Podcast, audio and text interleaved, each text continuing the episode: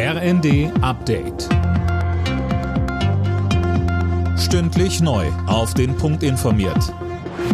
Ich bin André Glatzel. Guten Abend.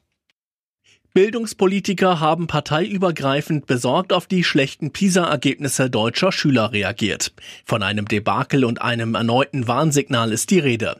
Die Vorsitzende der Kultusministerkonferenz, Berlins Bildungssenatorin Katharina Günther Wünsch, sagte, wir müssen im frühkindlichen Bereich anfangen und müssen dann diese Qualitätsmerkmale und Standards bis nach oben im Übergang in die Berufsorientierung begleiten. Chancen von Anfang an, die beginnen nicht erst in der Grundschulzeit, sondern definitiv in der Kita, in der frühkindlichen frühkindlichen Förderung, denn dort beginnt auch die Entkopplung der sozialökonomischen Herkunft von dem Bildungserfolg. Deswegen müssen wir da auch noch viel stärker reingehen.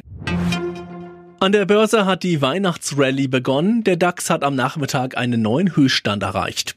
Der deutsche Leitindex kletterte über die Marke von 16.533 Punkten. Getragen wird der Höhenflug von der Hoffnung auf eine Senkung der Zinsen in den USA und Europa. Bayern sagt der Gendersprache den Kampf an. Das hat Ministerpräsident Söder in einer Regierungserklärung angekündigt.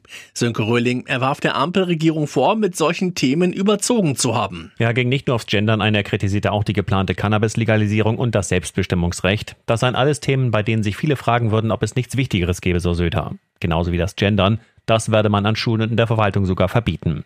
Zustimmung kommt vom Verein für deutsche Sprache. Da heißt es, wer sich privat in einer Fantasiesprache unterhalten will, darf das gerne tun. Mit Bildung habe das jedoch nichts zu tun. Und Kinder bräuchten eine regelgerechte Sprache.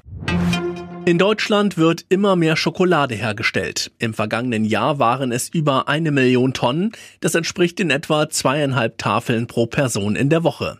Allerdings wird Schokolade auch immer teurer. Grund sind stark steigende Kosten für die Rohstoffe. Alle Nachrichten auf rnd.de